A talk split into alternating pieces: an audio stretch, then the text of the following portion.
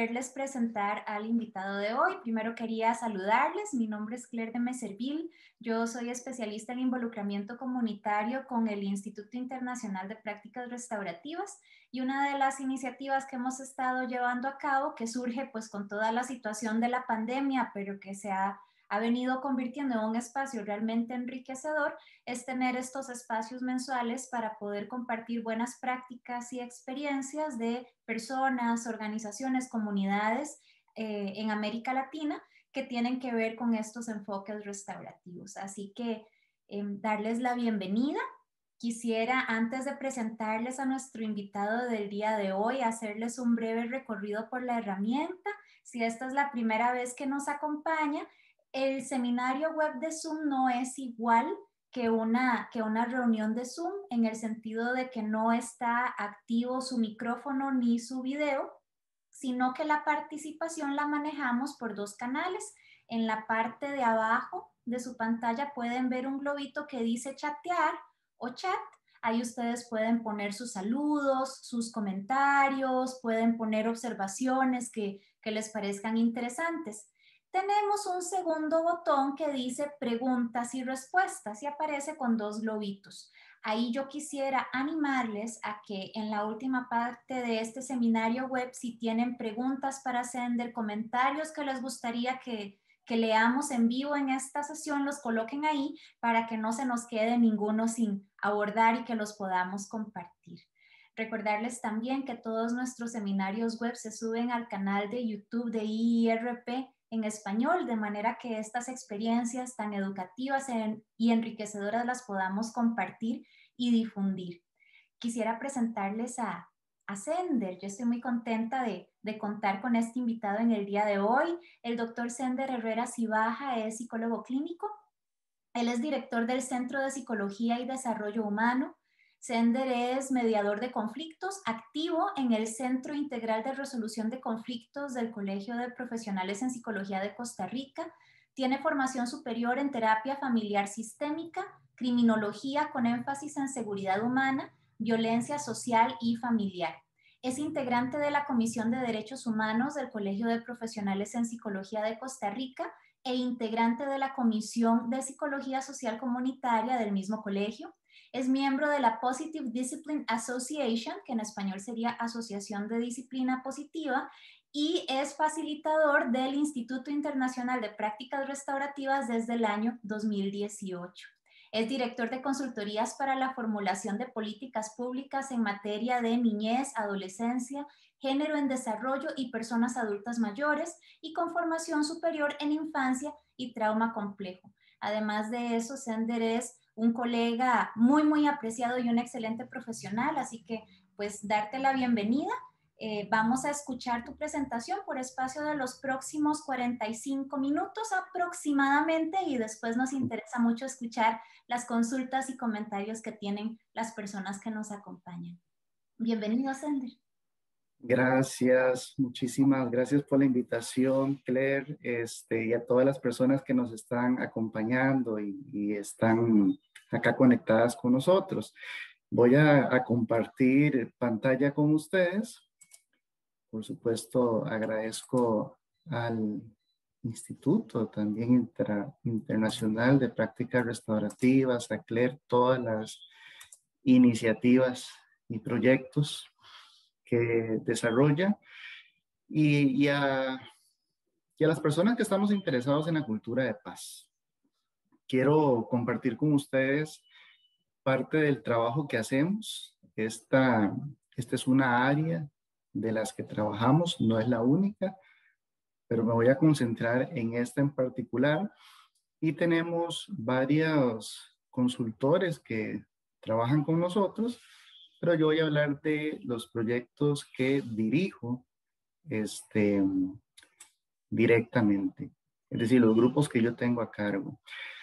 Bueno, lo primero que tengo que decirles y compartir con ustedes es eh, que estas iniciativas de, que voy a compartir son iniciativas de los municipios, de las municipalidades, eh, que a nivel local a nivel comunitario implementan acciones sociales y de salud también educativas, a favor de la población directa con la que trabajan. Eh, la población es diversa, es amplia, pero las iniciativas principalmente son locales. Acá voy a compartir con ustedes eh, los grupos que ellos han tenido la iniciativa de crear y el énfasis por los cuales fueron creados y el trabajo que desarrollamos desde las prácticas restaurativas también, que es el, eh, el factor diferenciador de nuestro trabajo en este tipo de proyectos, este tipo de, iniciativas.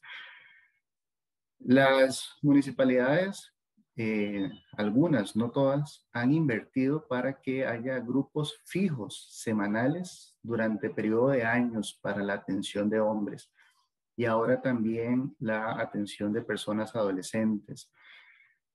Eh, cuando hemos iniciado el trabajo con hombres, eh, siempre compartimos eh, el primer día y todas las semanas esta imagen que tenemos acá, porque la utilizamos como una forma de desconectarnos de la cotidianidad, hacer una pausa consciente y conectar con el propósito del encuentro, que son estas relaciones horizontales de apoyo, de escucha, de conectar con nuestros temores, anhelos, preocupaciones, dificultades y en conjunto, haciendo uso de los instrumentos, las prácticas restaurativas, poder crear esta colectividad y este, y este ambiente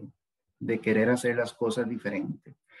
Esto es un desafío en materia de trabajo con hombres, en, materia de trabajo eh, de la masculinidad, es un desafío eh, principalmente porque la mayoría de, o más bien, los programas son instalados desde temas asociados a violencia, violencia intrafamiliar, violencia basada en género, etcétera.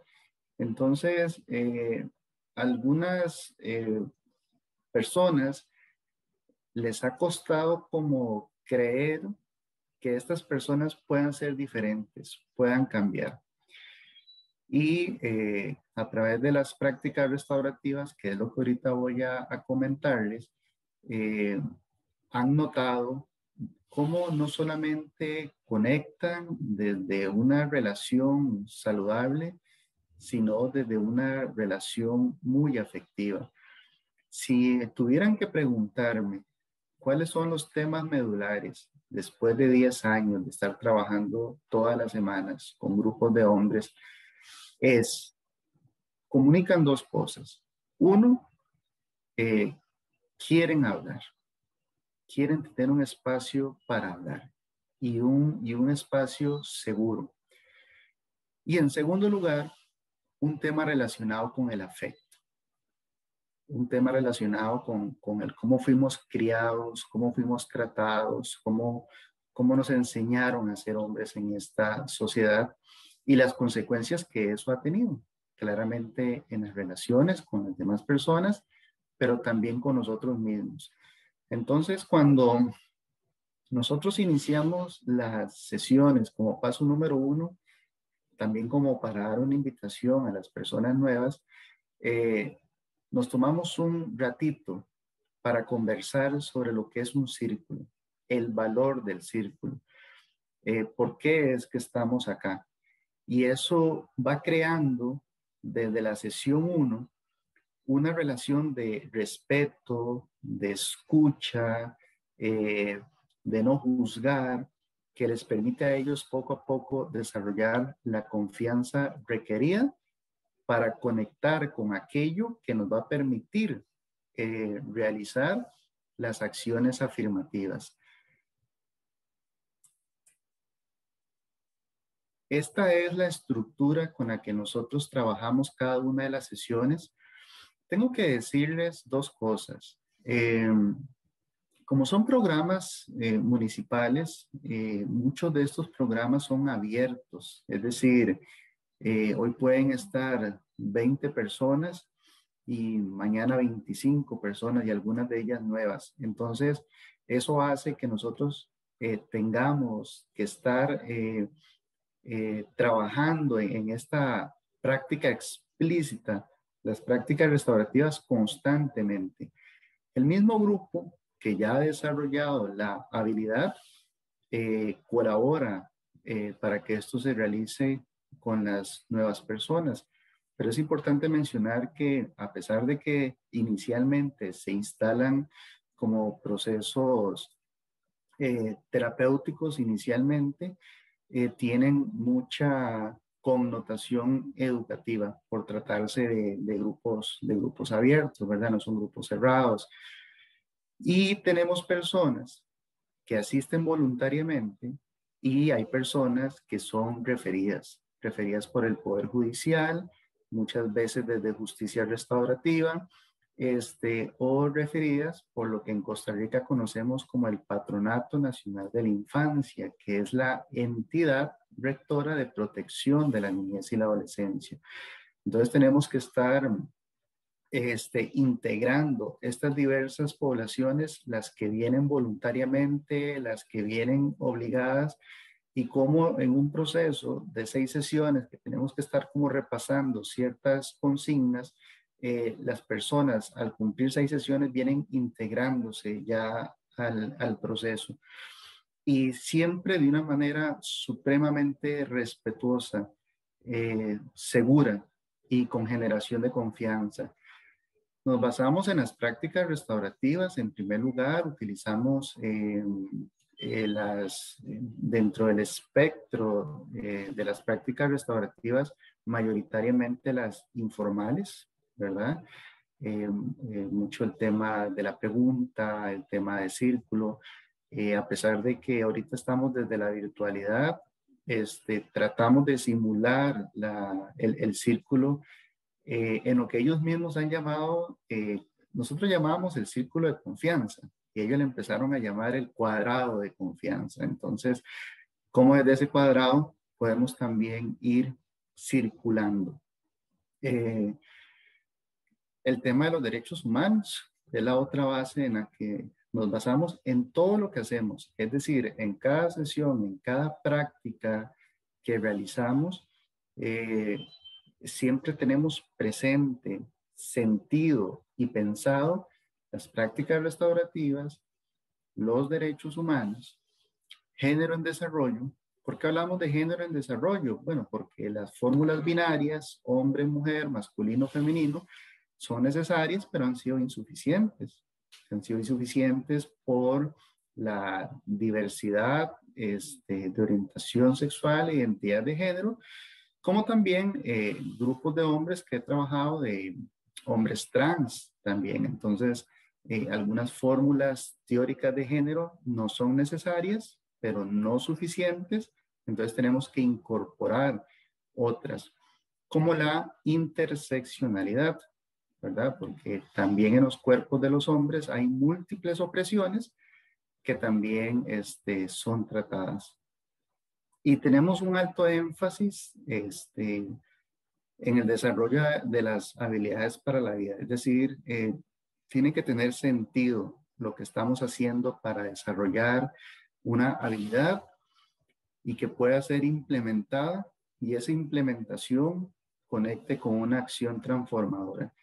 Si, lo que estamos haciendo no está promoviendo acciones transformadoras, entonces posiblemente eh, estemos entreteniendo u otras cosas, pero, pero no el cambio este, cultural que necesitamos. Y esta parte que es supremamente tierna, bueno, y también tiene que ver con prácticas restaurativas, con este, la teoría de los afectos, eh, es eh, las necesidades y los temores de apego.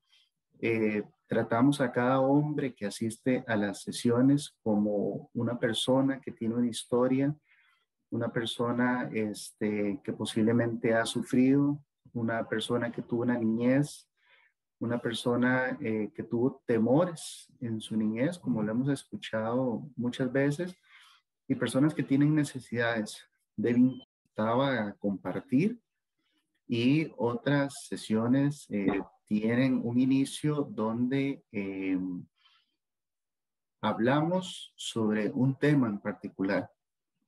Entonces, eh, tomamos un momentito para esta fase social donde conversamos, nos saludamos, esperamos que las personas ingresen a la plataforma, etcétera.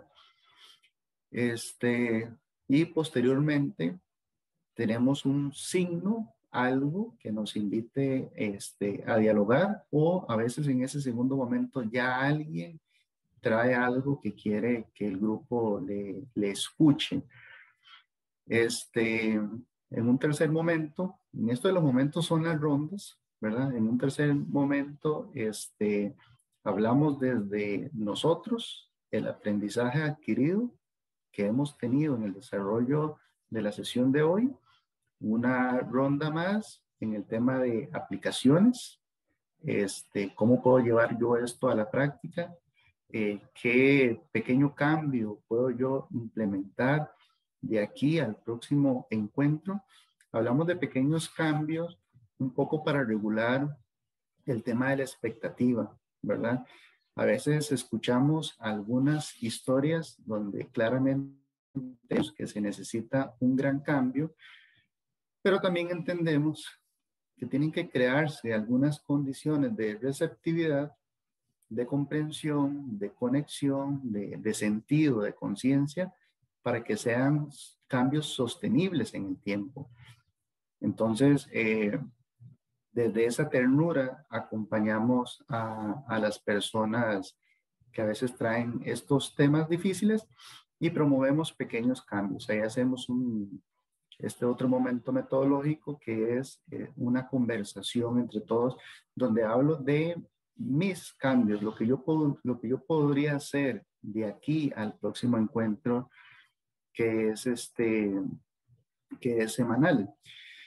Y eh, cerramos con este, siempre alguna pregunta que usualmente puede ser, eh, no me quiero ir sin antes decir que, ¿verdad? Es un poco un momento de integración de todo lo que hemos conversado no fue conversar por conversar, sino que tiene un tema de busquemos una aplicación, un pequeño cambio que puede implementar y un ejercicio de integración para este, despedirnos. Y ahí cumplimos un ciclo de varias rondas, alrededor de cuatro, cinco en ocasiones, y este, utilizamos la práctica del círculo. Un ejemplo es esto.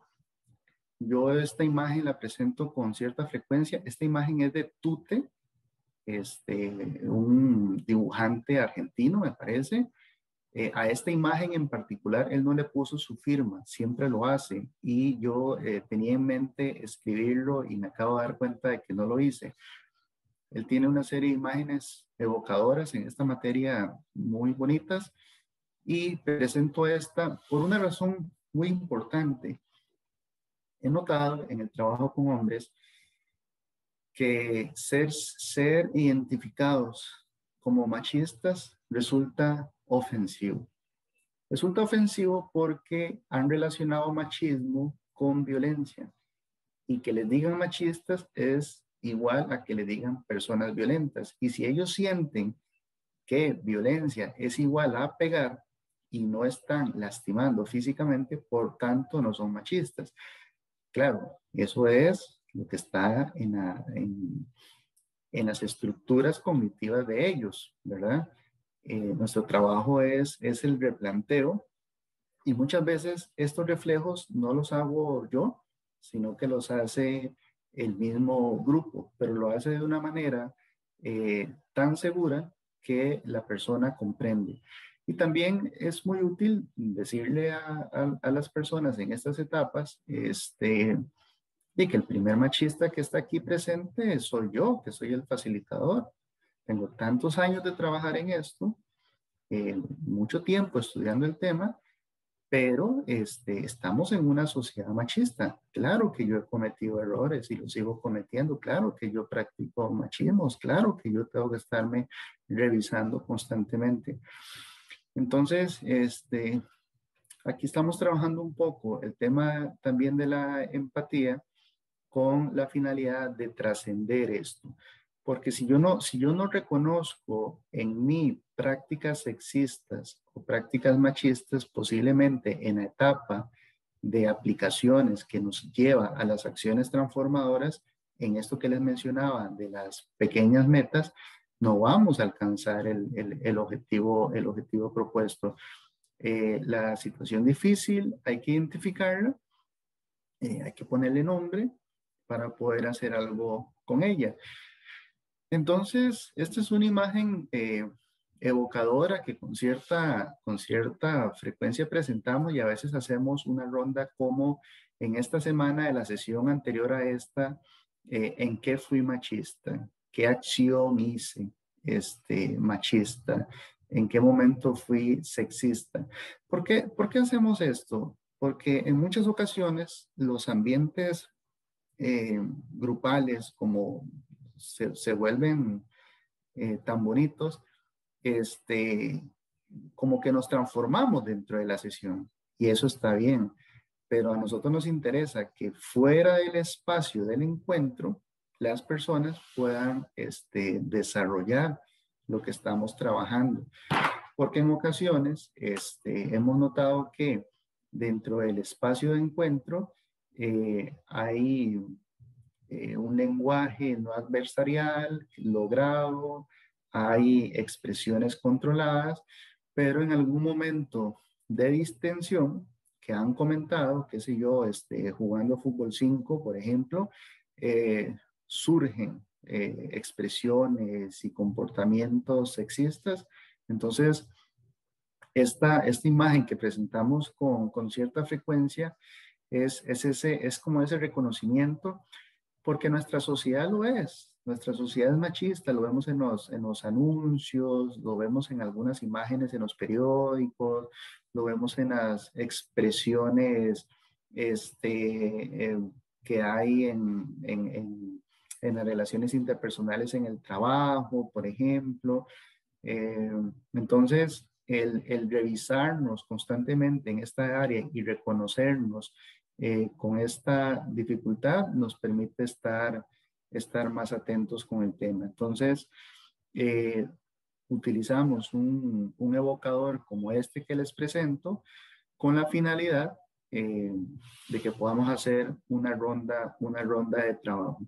Para las personas que escuchan esto y son nuevas, ¿verdad? que llegan de primera vez porque fueron referidas y, y demás, es muy significativo cuando hacemos esa ronda y estamos escuchando diferentes expresiones de hombres de cómo fuimos machistas en esta semana, cómo lo pudimos replantear, eh, por qué no lo pudimos hacer, qué dificultad tuvimos. Eh, entonces conectamos, conectamos desde este lugar. Entonces, el método básicamente es un proceso entre cuatro a cinco momentos metodológicos que al final se trata para los intereses de nosotros en este momento de ronda de trabajo. Entonces, cada quien expresa, pero también eh, sabemos que la, la, la, no participación también es una forma de participar y eso también lo, lo respetamos. A pesar de que todos tenemos la palabra y la vamos cediendo, también hay un momento en que alguien, por una razón en particular, no puede participar o no quiere participar en ese momento, e igualmente también, también lo respetamos. Bueno, ¿qué resultados hemos notado nosotros eh, con este trabajo realizado? Bueno, número uno, un diálogo seguro. Esta es muchas de las preguntas que a veces surgen en el grupo. ¿Cómo, ¿Cómo lo digo de manera no adversarial? ¿cómo lo digo? De una forma este, donde yo tenga un control de mi reacción y pueda anticipar la reacción de la otra persona. Entonces, sobre cada uno de esos aspectos, nosotros eh, lo sometemos al diálogo, cada uno de ellos. Y lo hablamos siempre, este, quien tiene la palabra, desde qué hice yo y qué me ayudó a mí. Eso permite prevenir, eh, dar consejos, por ejemplo, dar, sugerencias, dar interpretaciones y además nos permite eh, tres cosas muy importantes en esta materia. Uno, asumir responsabilidad. Dos, por tanto, no culpabilizar a la otra persona de lo que sucedió. Y tres, desarrollar empatía, que son tres elementos fundamentales para ir garantizando que las acciones afirmativas realmente se van a ir dando en la cotidianidad. Pero esta práctica explícita, este círculo que hacemos, es como nuestro laboratorio, es como nuestro centro de entrenamiento, es como nuestro centro, nuestro, nuestro refugio, no solamente de aprendizaje, sino de, adquirir, de adquirir comprensión.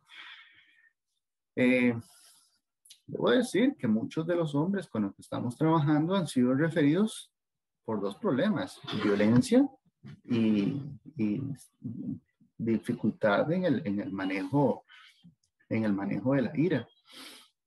Y este, esto que sabemos de la ventana de la disciplina social, de hacer las cosas con, nos ofrece la adquisición de herramientas que nos permitan regular esto que les estoy, que les estoy mencionando.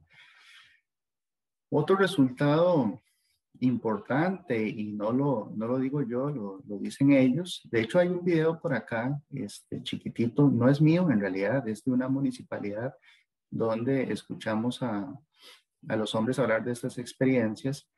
Eh, no se lo pasé a Claire, perdón, pero ahorita me acabo de acordar y, hubiera sido tal vez interesante pasarlo. No sé si se podrá, luego lo vemos. Pero eh, uno, uno, de los resultados esperados también y que, y que se da, y ellos lo comentan, es de las relaciones eh, saludables, interpersonales, con sus hijos, con sus parejas, este, en el trabajo y en otros escenarios. Pero una vez más, nos, nos interesa mucho que la experiencia que hay dentro del encuentro eh, ellos necesariamente la lleven a, la afuera, ¿verdad? Allá donde están sus, sus contextos y sus entornos reales. Eh, otro resultado importante es la conexión emocional y aquí nosotros damos mucho énfasis, trabajamos mucho el tema de los afectos. Eh, y lo tratamos de una manera eh, muy tierna, muy despacio, con mucha tolerancia. A veces alguien que está conversando eh, expresa tal grado de frustración que a veces asusta al grupo mismo, pero nosotros ahí, desde esa práctica explícita, creyendo que esta persona eh, puede ser diferente, sus relaciones y sí mismo puede tener este, eh, restauración, desde las prácticas restaurativas, como, como lo entendemos, nos da esta, esta visión de, de sabios y fuertes, ¿verdad? Que la, que, la, que la, persona sienta que hay un grupo ahí sabio y fuerte que le puede dar eh, la contención que necesita.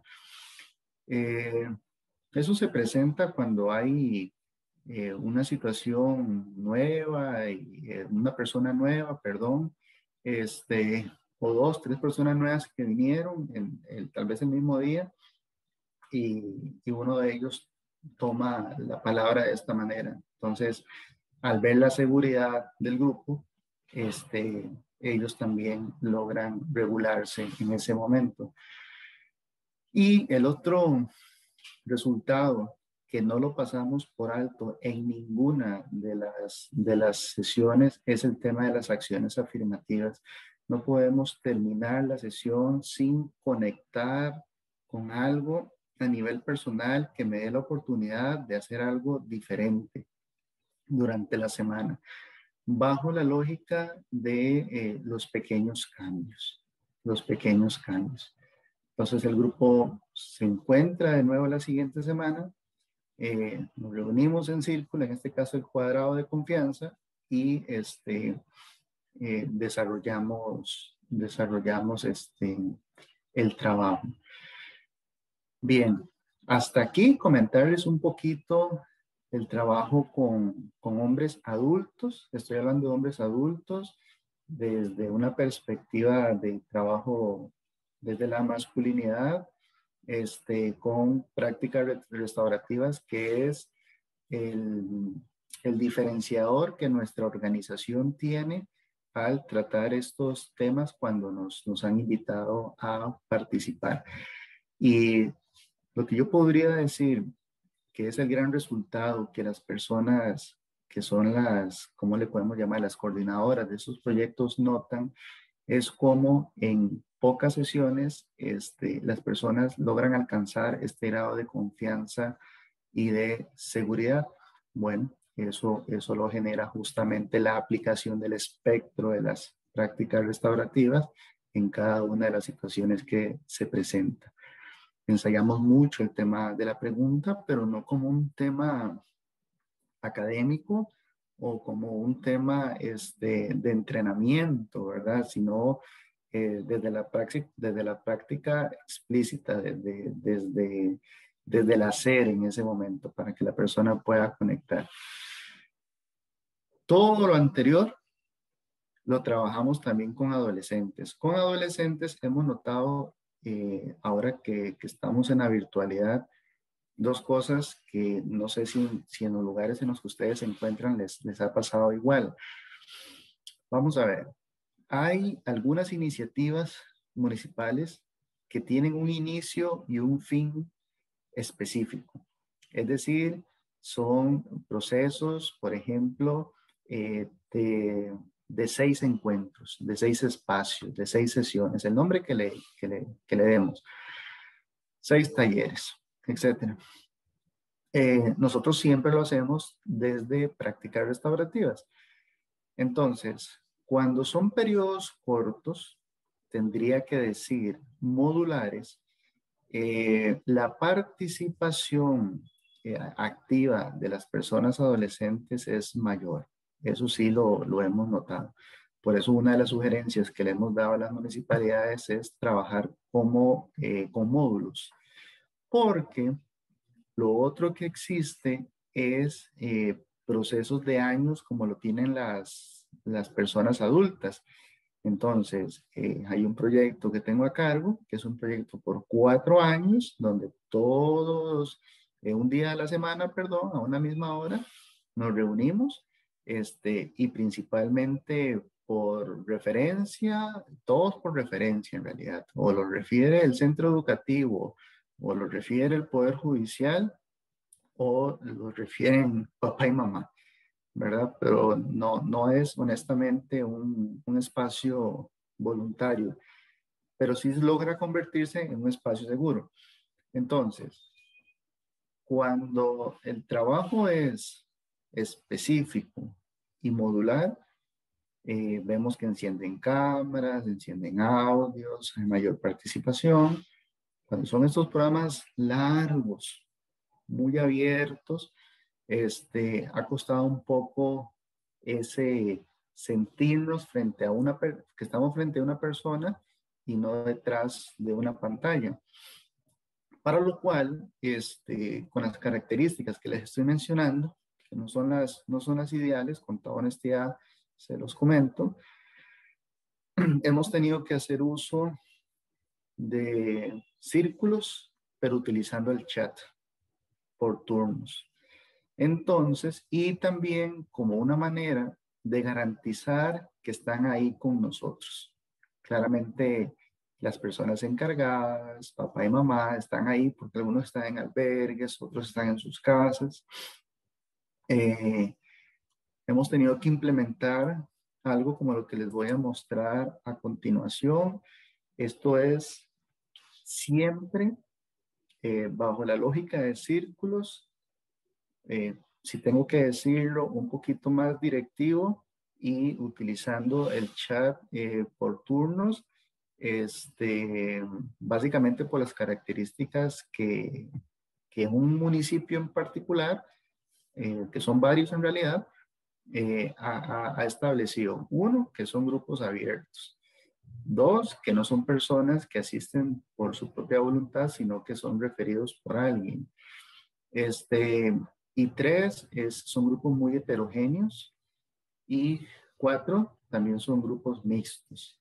Muchos de ellos, tenemos grupos de adolescentes hombres, solamente hombres, y hay otros grupos que son, que son mixtos. Entonces, estas características de veras que ha hecho un poco, un poco difícil, pero hemos, hemos visto resultados.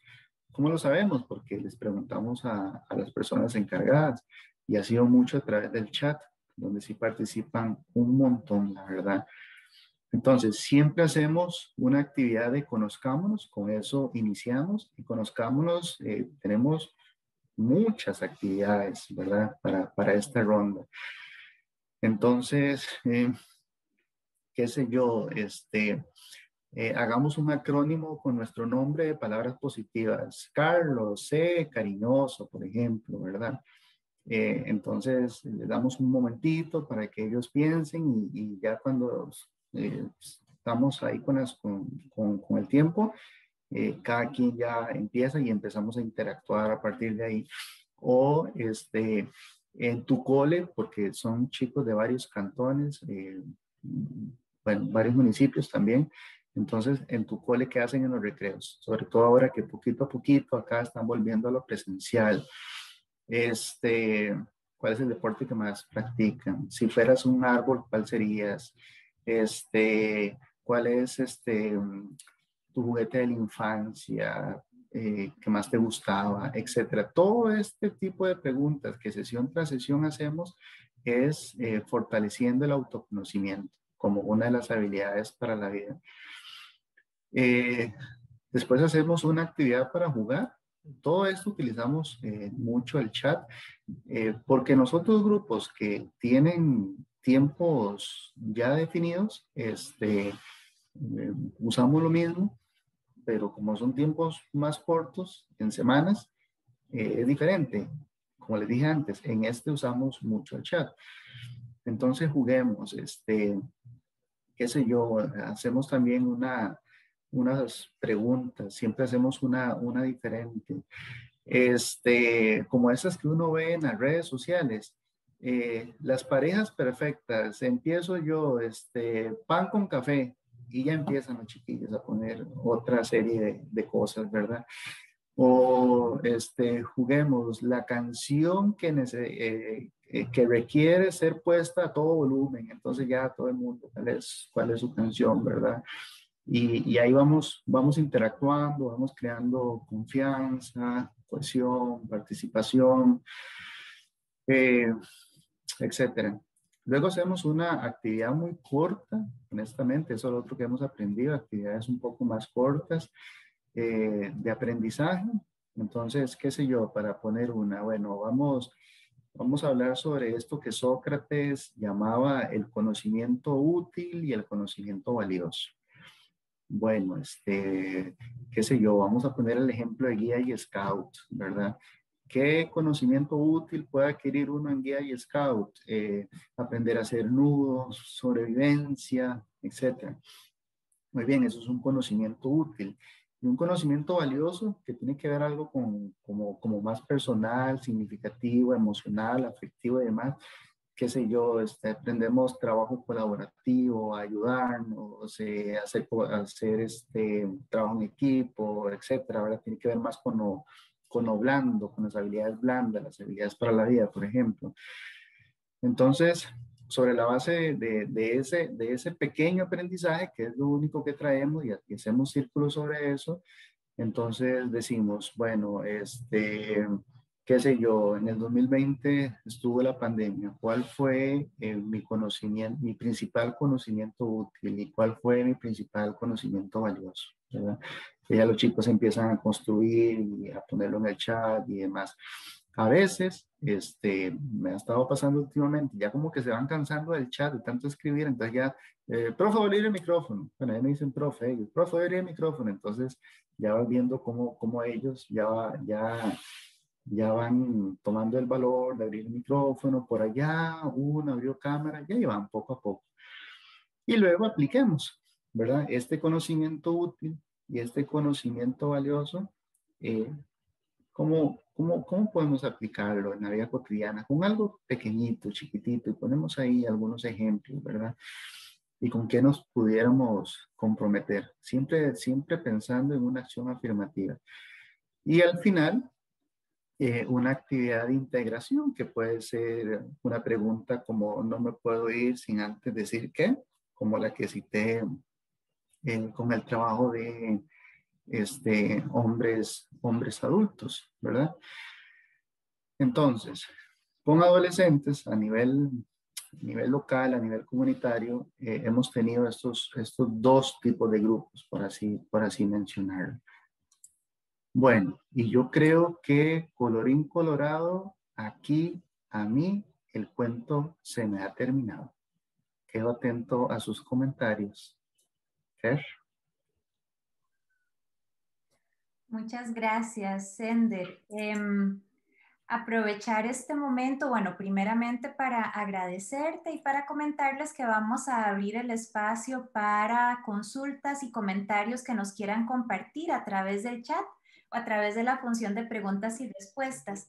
Antes de pasar a esa parte, quisiera aprovechar para anunciarles el webinar que vamos a tener el próximo mes y qué manera más adecuada de iniciarla que con esto que Sender nos comparte en el trabajo con población adolescente. Creo que desde estos enfoques restaurativos tenemos cada vez más inquietud de cómo estas prácticas puedan ser cada vez menos adultocéntricas. Hacemos mucho de esto eh, por la niñez, por la adolescencia, entre muchas otras poblaciones, pero deberíamos hacerlo más bien con la niñez y con la adolescencia, más bien desde esos liderazgos que ya existen en, en la población menor de edad. Entonces, em, invitarles, les voy a poner aquí rápidamente para que lo puedan ver, que el día 27 de abril a esta misma hora de, de Centroamérica vamos a tener el webinar donde vamos a explorar el proyecto Escucharte que lo ha estado facilitando el Centro Integral de Resolución de Conflictos del Colegio de Profesionales en Psicología de Costa Rica. Nos van a acompañar Cintia Ramírez, Lindsay Tencio, eh, Sebastián Hernández y vamos a hablar sobre esas construcciones de espacios seguros y de encuentro para adolescentes comentarles que en el chat les voy a poner el enlace de inscripción, pero que también lo, vamos a estar compartiendo a través de nuestras redes sociales por si nos quisieran acompañar en esa, en esa ocasión. Y eh, bueno, esa con la parte de anuncios comerciales. Y yo, bueno, quisiera empezar con un comentario propio, este, Sender, también desde mi propia posicionalidad no solo como practicante restaurativa, como psicóloga, como mujer, como mamá, como feminista, acerca de la gran importancia del trabajo con hombres, de todas las edades, ¿verdad? Del trabajo con hombres y también desde los hombres. Y me encanta mucho al escucharte ese enfoque a partir de la ternura, de la humanidad común, de, de la corresponsabilidad comunitaria, del empoderamiento, de la rendición de cuentas, de los afectos Creo que inclusive desde mi propia posicionalidad como mujer y como feminista experimentamos temor de que un enfoque restaurativo se vaya hacia lo permisivo, que, más bien nos genera más inseguridad e inclusive indignación, pero también sabemos que los enfoques eh, estrictamente punitivos, deshumanizantes, no funcionan. ¿verdad? Y que lo restaurativo más bien lo que busca es no ser ni uno ni otro, sino una tercera alternativa. ¿Cómo le entramos a ese enfoque de rendir cuentas, de corresponsabilidad, de empoderamiento, eh, desde también desde la empatía y desde la humanidad común? Entonces, esa es una de las cosas que a mí me inquietan muchísimo, ¿verdad? Más bien, eh, me gustaría escuchar ¿cómo le, le contestas a, a, a, alguien como yo cuando tiene estas inquietudes? Sí, este, dijiste una palabra importante ahorita que es esta, esta parte humana, ¿verdad? Esta parte eh, centrada en, en, en, que todos tenemos necesidades, tenemos temores y hemos cometido errores, por supuesto. Y esos, y esos errores no se minimizan, no se justifican, no se, no se desprecian de ninguna manera. Y eso es una garantía que en estos procesos damos a las personas también. No, eso por supuesto, a ver, hubo, cosas que sucedieron que, que, estuvieron terribles, que estuvieron mal, ¿verdad? En la manera en cómo lo manejamos, en el daño que se causó y demás. Y de ninguna manera, este, eh, creamos un ambiente de que eso se va a justificar. No, eso todo lo contrario, se va a atender con toda la responsabilidad que eso tiene este, asumiendo estas tres, estas tres cosas que mencionaba antes, asumiendo la responsabilidad, no culpabilizando a la otra persona y desarrollando empatía. Y desde ahí vamos introduciendo las acciones afirmativas a favor de, estos cambios. Entonces damos esa, esa seguridad. Por eso insistí eh, mucho en el tema de la aplicación, en esa, en esa ronda que hacemos, porque es eh, esa pequeña meta, ese pequeño cambio que hacemos entre un encuentro y otro, al final es una acción afirmativa que estamos haciendo, ¿verdad? Pero vamos a ver, bien lo acabas de decir también, es decir, este, el Poder Judicial usa una expresión en, en adolescencia muy interesante. Antes de delinquir fue vulnerable. Bueno, nosotros de delinquir fue vulnerabilizado. Es decir, eh, no pasamos por alto lo que pasó de ninguna manera, ni en personas adolescentes, ni en personas adultas, pero entendemos que tienen una historia detrás, que también vamos a, acompañarles en esto y también vamos a promover que este eh, tipo de situaciones disminuyan y se erradiquen.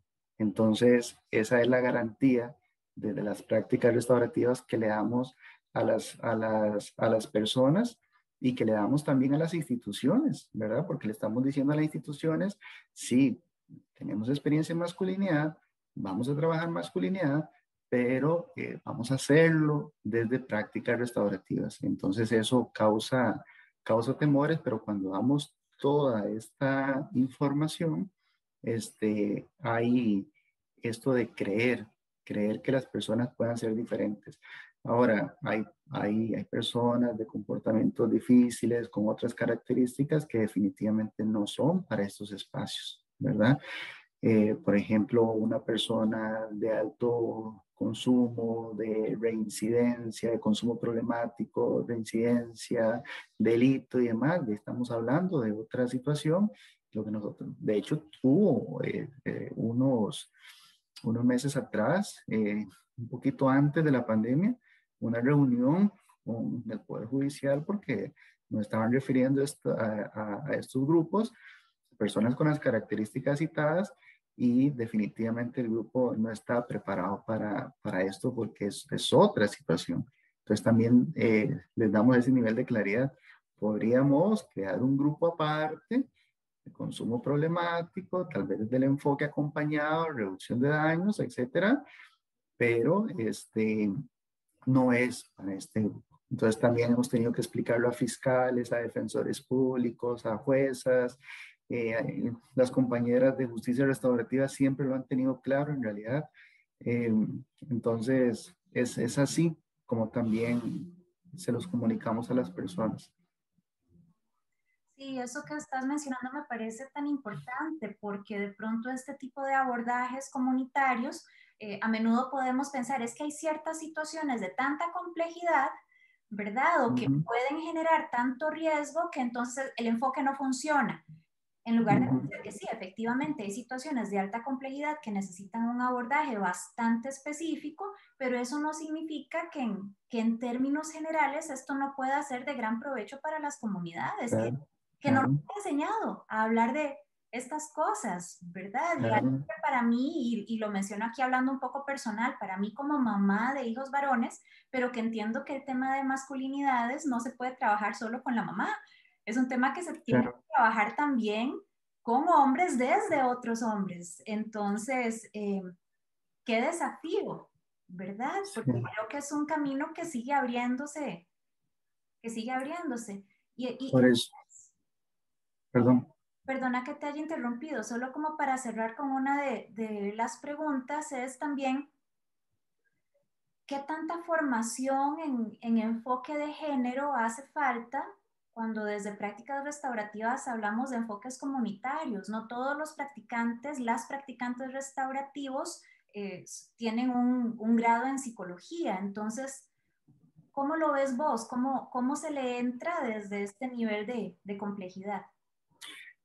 Es una excelente pregunta, Claire, y, y, y aprovecho para, para, comentarte algo que estamos haciendo muy interesante.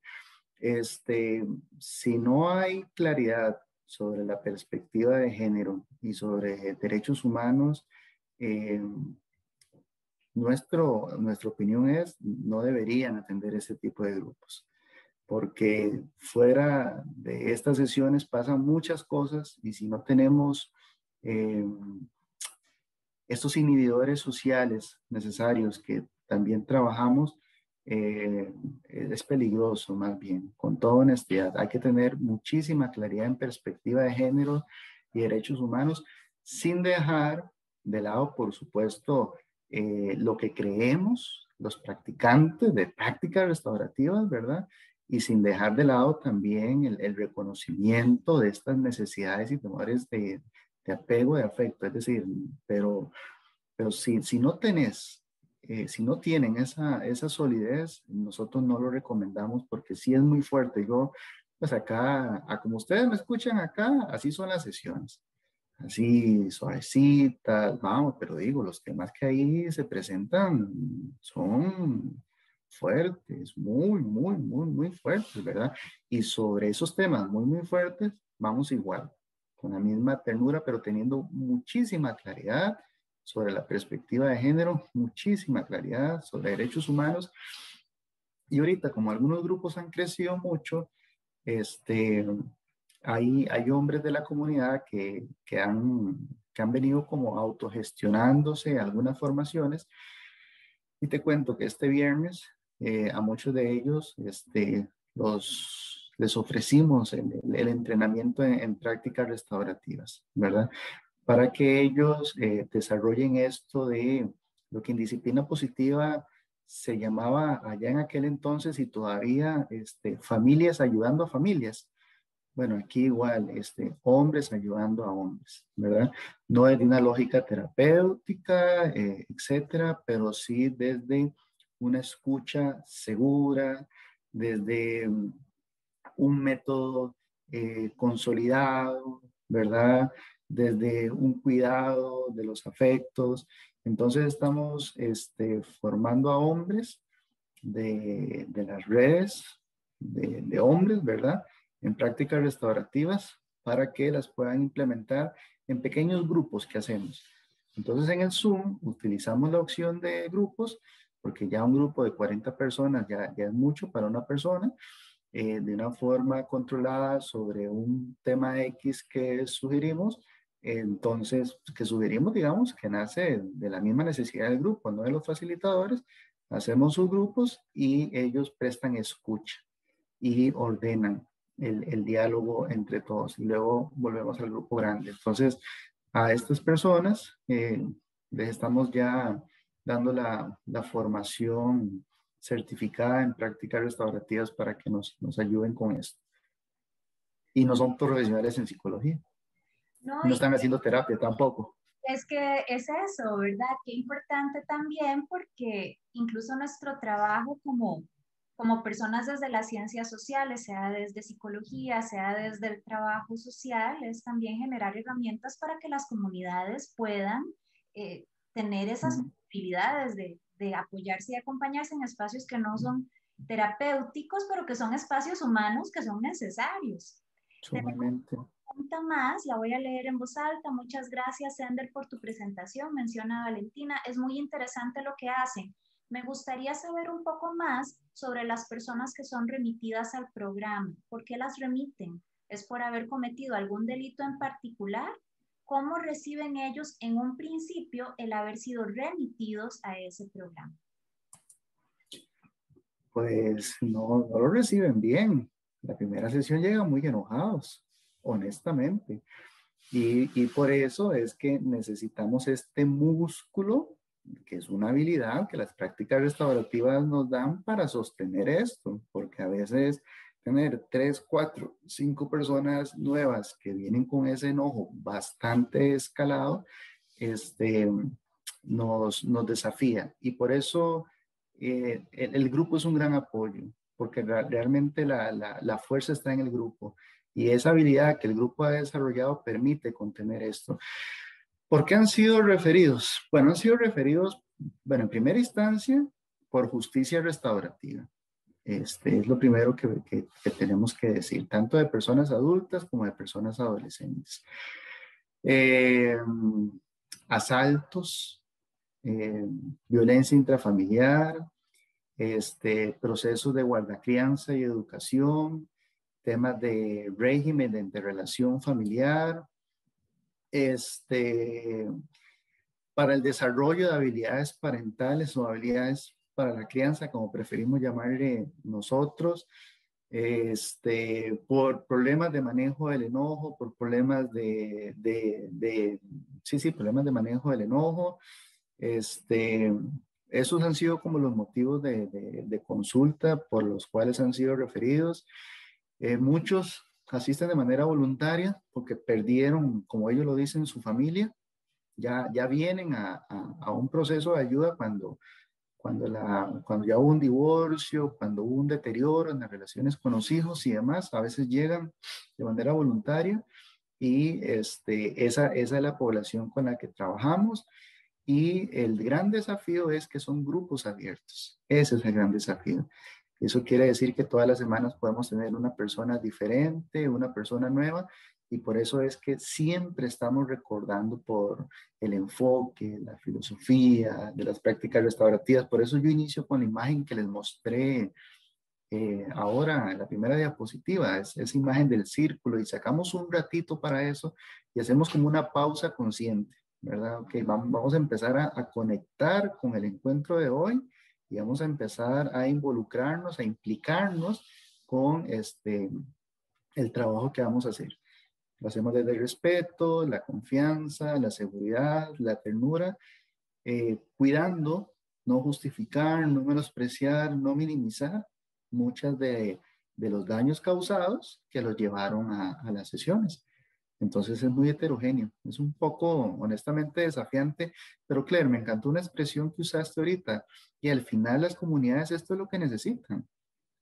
Las comunidades necesitan esto, este, ya, y yo, yo sí hice esto de, de, de, del consumo problemático, no porque no pudiera abordarse con prácticas restaurativas, sino en un espacio diferente, ¿verdad? En un espacio diferente, porque algunos llegaban hasta con consumo a, a las sesiones cuando eran presenciales y a veces este, uno los escuchaba ahora que son virtuales también que están en estado etílico en ese, en, ese, en ese momento y alteran al grupo y un montón de cosas más, ¿verdad? Entonces, por eso hicimos esa consideración, pero no para no darles una alternativa, no, no, todo lo contrario, nada más que, a ver, existe la prevención primaria, secundaria y terciaria, la prevención selectiva, este, universal, selectiva e indicada, y para cada uno hay un procedimiento, no es que dejamos de hacerlo, sino que tenemos que añadir unos aspectos más este, en, cada, en cada uno de estos grupos muy específicos. Es como los grupos de conducta sexual abusiva también. Entonces hay que ser como muy específicos, ¿verdad? Ahí en, en, esa, en esa parte que también son referidos por, por estos temas, por cierto. Es un desafío. Pero la comunidad da, debe dar esta opción porque si, si lo punitivo funcionara, este, no estaríamos aquí. ¿verdad? Claramente no funciona. Necesitamos otra cosa. Y eso lo que necesitamos es esto, hacer las cosas con, de manera participativa, implicada, eh, regulando expectativas, etc. Sí, qué, qué, qué tremendo desafío, ¿verdad? Y también sabiendo que no podemos depender únicamente de los abordajes institucionales ni tampoco individualizarlo tanto que pensar que una cuestión únicamente clínica va a ser suficiente. De pronto esa parte comunitaria que funciona también como red. Me quedan muchas preguntas y, y, ganas de seguirte escuchando. Sí, por la hora vamos a irnos acercando a eso. Entonces me gustaría nada más retomar para, bueno, las personas que nos han acompañado el día de hoy, muchas gracias por estar aquí con nosotros. Para las personas que están escuchando la grabación de este webinar, animarles también a que toda la información, recursos, enlaces están en la descripción del video y también que puedan poner sus comentarios en los comentarios de, de, de, YouTube, que siempre se prestan para un diálogo interesante y ahí podemos continuar con la interacción. Antes de finalizar, Sender, ¿a dónde las personas pueden encontrarte, conocer más sobre tu trabajo? Creo que ahorita lo más sencillo es redes sociales, ¿verdad? Que ahí yo paso publicando los grupos, digamos, eh, todos los lunes hago una publicación de grupo que tenemos los lunes, los martes, los miércoles, ¿verdad? Creo que las redes sociales, por mi nombre, me, me, me encuentran tanto en Instagram como en Facebook y a partir de ahí quedamos conectados. Estoy poniendo tu nombre completo en el chat. Ah, ok. Aquello de que, ay. Sí, sí. Escribí mal el segundo apellido, pero creo que ahí ya está. Muy bien. Muchas gracias nuevamente. Gracias a las personas que nos han acompañado. Espero que estén muy bien. Les deseamos una feliz noche y próximamente en redes sociales encontrarán el video y los recursos. Muchísimas gracias. Hasta luego. Chao.